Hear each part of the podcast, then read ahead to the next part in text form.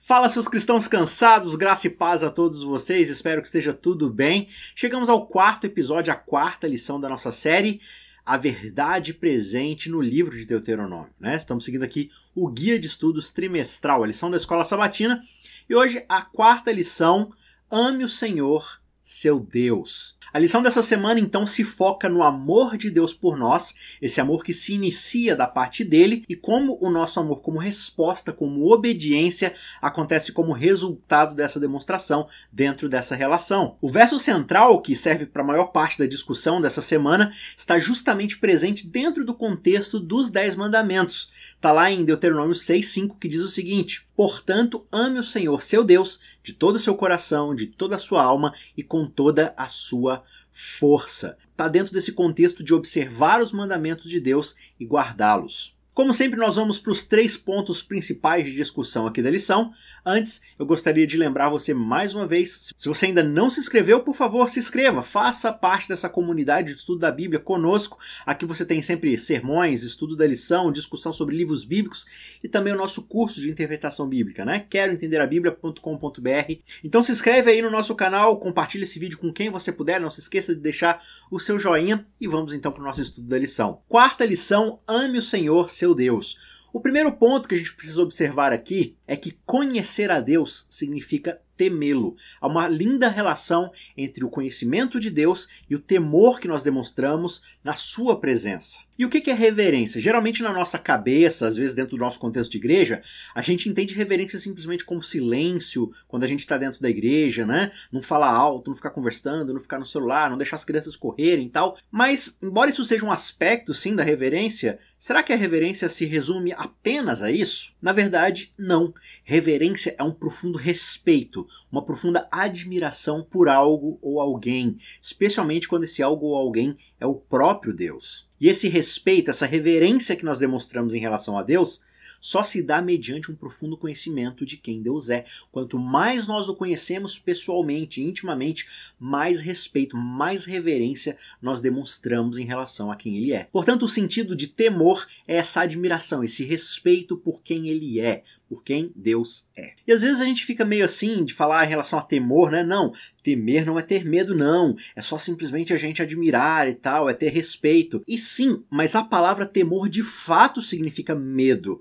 Mas em que sentido? Se você for observar direitinho, por exemplo, lá em Apocalipse 14, verso 7, aparece a palavra tema a Deus. E a palavra lá é do grego phobeo, de onde se deriva a palavra fobia. É literalmente ter medo mesmo, tenha medo de Deus. Mas em qual sentido? É no sentido de estar aterrorizado mesmo, de estar assustado e se colocar em fuga em relação a algo que nós sabemos que pode ser altamente perigoso por causa de toda a sua complexidade, né? E no contexto aqui de reverência, significa simplesmente que nós reconhecemos, nós temos a ciência de que estamos diante de algo muito maior do que nós, muito mais glorioso, muito mais santo, e por isso isso evoca dentro de nós esse senso de admiração, de respeito, de cuidado, né? Tira as sandálias porque o lugar onde você está é santo. Cuidado, porque você está diante de alguém muito maior do que você, infinitamente maior do que você. Mal, mal, mal ilustrando aqui, é como se você tivesse, por exemplo, perto de um leão. Você sabe que aquele leão é maravilhoso, você quer ficar observando ele, você tem um profundo senso de admiração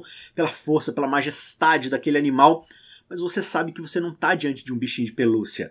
Então tem um medo dentro de você de que aquele animal possa te fazer alguma coisa, porque ele é grandioso, ele é poderoso, ele tem uma força da natureza ali, mas ao mesmo tempo ele é belo. Você quer ficar contemplando ele. Então é um senso de respeito, por causa que há uma admiração, mas é uma admiração que faz com que eu não me porte de qualquer forma diante desse ser. Com Deus é a mesma coisa. Quanto mais eu conheço, mais eu sei que eu não estou diante de alguém ordinário, de alguém comum, mas de alguém glorioso, alguém totalmente poderoso, mas é claro, que me ama, que quer o meu melhor e por isso essa relação é tão bonita. E aqui na passagem chave do nosso estudo, né, esse senso de temor vem como uma ordem da parte de Deus. Lá em Deuteronômio 10, 12 a 13 diz o seguinte: E agora, Israel, o que é que o Senhor requer de vocês? Não é que vocês temam o Senhor seu Deus, andem em todos os seus caminhos, amem e sirvam o Senhor seu Deus de todo o coração e de toda a alma, para que guardem os mandamentos do Senhor e os seus estatutos que hoje lhes ordeno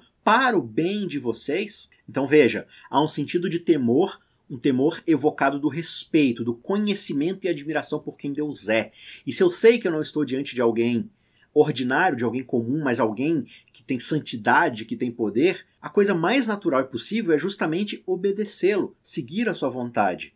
Portanto, esse verso de Deuteronômio, Moisés fala que por causa desse senso de temor, de medo de Deus no sentido de um respeito profundo de admiração, nos leva a obedecê-lo. Então ele está falando: olha, Deus quer justamente que vocês o obedeçam para o bem de vocês, para que vocês possam ter uma vida plena, uma vida satisfatória na presença desse Deus. Aí talvez você se pergunte, tá, mas como é que eu pode ter temor e ao mesmo tempo amor diante desse Deus? Não tem um verso que diz que o verdadeiro amor lança fora o medo? Sim, é verdade. Esse medo, no sentido do medo que Adão teve na presença de Deus. Ah, eu fiquei com medo de ti, me escondi. É um medo covarde, é um medo egoísta de autopreservação.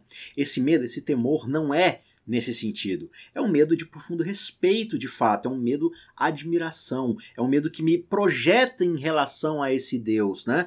Como Paulo diz lá em Efésios, no capítulo 2, ao mesmo tempo nós somos filhos da ira de Deus e por causa disso nós temos esse temor por causa do nosso pecado, mas ao mesmo tempo nós somos alvos de sua graça. Então é uma coisa meio paradoxal, mas que se une belamente, porque por mais que nós tenhamos medo desse poder, dessa santidade que pode nos destruir, ao mesmo tempo nós encontramos coragem de atender ao convite de graça desse Deus que nos chama para um relacionamento de cada vez mais conhecimento. E dentro desse conhecimento eu desperto ao mesmo tempo esse respeito, esse temor, mas um amor profundo que supera qualquer tipo de coisa. Lá em Patriarcas e Profetas, na página 175, Ellen White diz o seguinte: A humildade e a reverência devem caracterizar o comportamento de todos os que vão à presença de Deus. Em nome de Jesus, podemos ir perante Ele com confiança. Não podemos, porém, aproximar-nos dele com uma ousadia presunçosa, achando que somos melhores ou que temos o direito de estar ali por conta própria, né? Como se Ele estivesse no mesmo nível que todos nós. Aos que se dirigem ao grande, todo-poderoso e santo Deus, que habita na luz inacessível, como se se dirigissem a alguém igual ou mesmo inferior aos que se portam em sua casa conforme não imaginariam fazer na sala de audiência de um governador terrestre. Tais devem lembrar-se de que se acham à vista daquele a quem serafins adoram, perante quem os anjos velam o rosto. Deus deve ser grandemente reverenciado. Todos os que em verdade se compenetram de sua presença prostrar-se-ão com humildade perante ele. E como Jacó, ao contemplar a visão de Deus, exclamarão: Quão terrível é este lugar! Este não é outro lugar senão a casa de Deus. Esta é a porta dos céus. Segundo ponto do nosso estudo é que, além de tudo, acima de tudo e antes de tudo, Deus nos amou primeiro. Qualquer tipo de demonstração de amor na nossa parte é simplesmente uma resposta, porque o amor começa por iniciativa divina. Vamos dar uma olhada rapidamente aqui, ó. Deuteronômio 4:37. Ele amou os pais de vocês e escolheu os seus descendentes depois deles. Por isso o Senhor os tirou do Egito com sua presença e com a sua grande força. Capítulo 7, versos 7 a 8.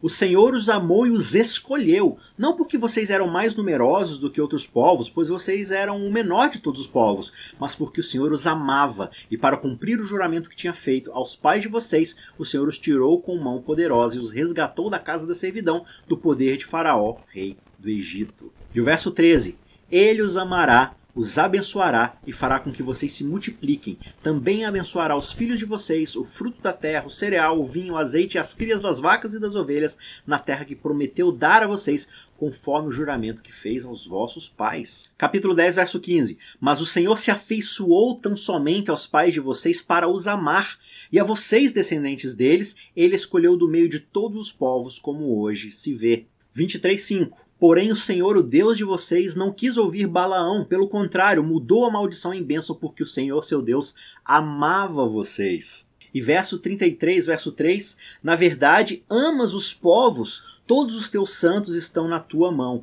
eles se colocam a teus pés e aprendem as tuas palavras. Portanto, o que a gente observa aqui claramente nesses versos é que o amor se inicia em Deus. Ele dá início a um relacionamento onde nos convida para fazer parte do seu amor. Tudo parte dele. Ele nos livra do Egito para então nos chamar para um relacionamento de amor. Sempre começa com Deus. Nós não clamamos mérito por esse amor. É sempre uma resposta a ele. É o que João vai deixar claro na sua primeira carta, no capítulo 4, verso 19. Nós só amamos a esse Deus porque um dia ele nos amou primeiro. O seu amor veio muito antes de qualquer ação da nossa parte. E se a gente ainda levar em conta a presciência de Deus, ou seja, o fato de que ele sabe todas as coisas antes delas acontecerem, Deus nos amou inclusive antes de nos criar, porque ele sabia que ao nos criar aconteceria tudo o que aconteceu por causa do pecado, o preço que ele iria pagar com sua própria vida, e ainda assim ele resolveu nos criar. Esse é o amor presciente, o amor que precede todas as coisas. E essa é a grande visão a respeito do amor de Deus que norteia toda a visão judaico-cristã, a ideia de que esse Deus é amor.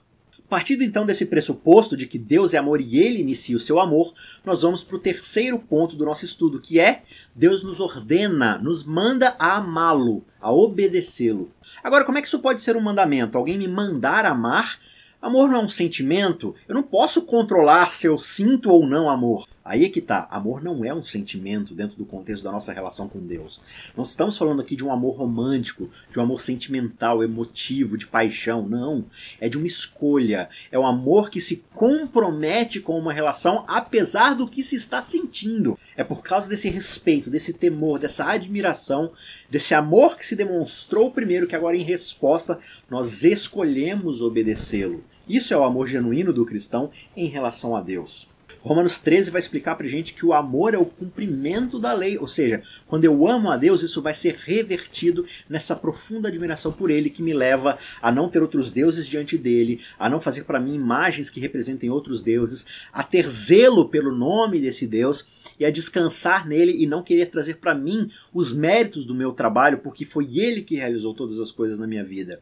E da mesma forma, isso vai se reverter no amor que eu agora direciono para o meu próximo, no amor que agora é demonstrado porque eu enxergo no outro a imagem e a semelhança desse Deus. Portanto, eu não minto, eu não roubo, eu não mato, eu não quero as coisas daquela pessoa para mim, eu não cobiço, eu não adultero, enfim.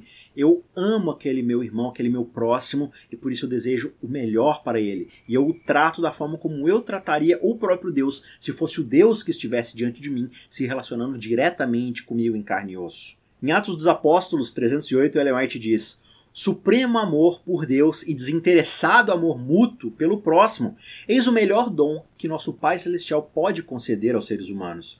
O coração não consagrado não pode criar ou produzir, ou seja, esse amor genuíno.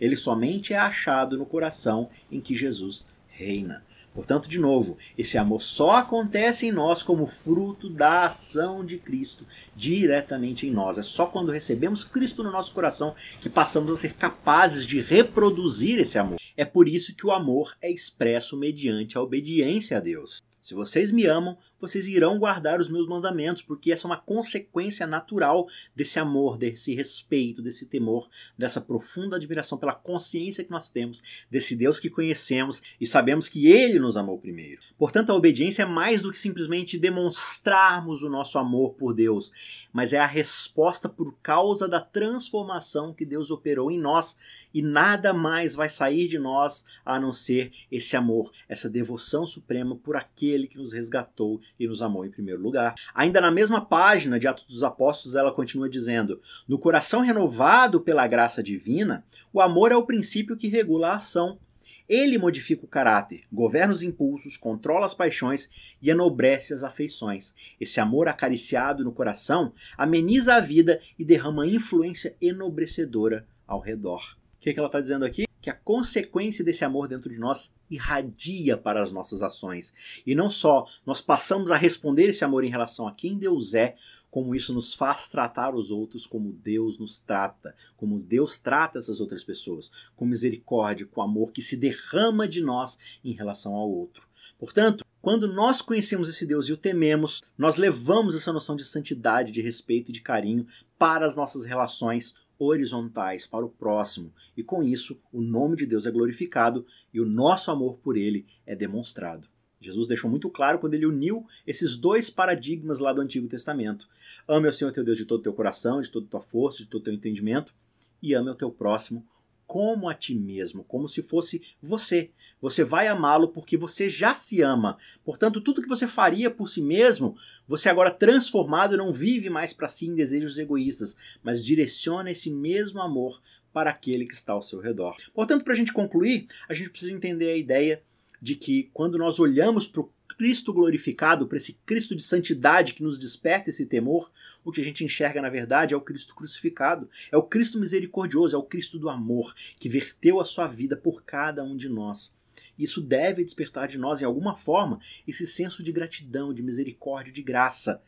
E se isso não transforma a minha relação com aqueles que estão ao meu redor, então eu ainda não estou olhando para esse Deus que é o Deus da cruz. O fato de que o Criador do universo, o mantenedor do cosmos, aquele que segura toda a realidade em suas mãos, verteu a sua glória, abriu mão de todo o louvor que recebia para ser humilhado e crucificado na forma de servo isso deve transformar a minha visão da realidade ao meu redor. Isso deve transformar as relações que eu estabeleço com aqueles que me cercam. E quando isso acontecer, esse Deus será louvado, será glorificado, será obedecido, será temido e será amado. Espero que você tenha aprendido bastante nessa semana. Eu te espero na semana que vem para um novo estudo. Até lá, tchau, tchau. Ajude o Cristãos Cansados a continuar produzindo conteúdo de qualidade. Você pode nos ajudar fazendo um pix de qualquer valor para o e-mail isaacrf@gmail.com. I S A Q U E R. O link também está na descrição. Muito obrigado e que Deus te abençoe.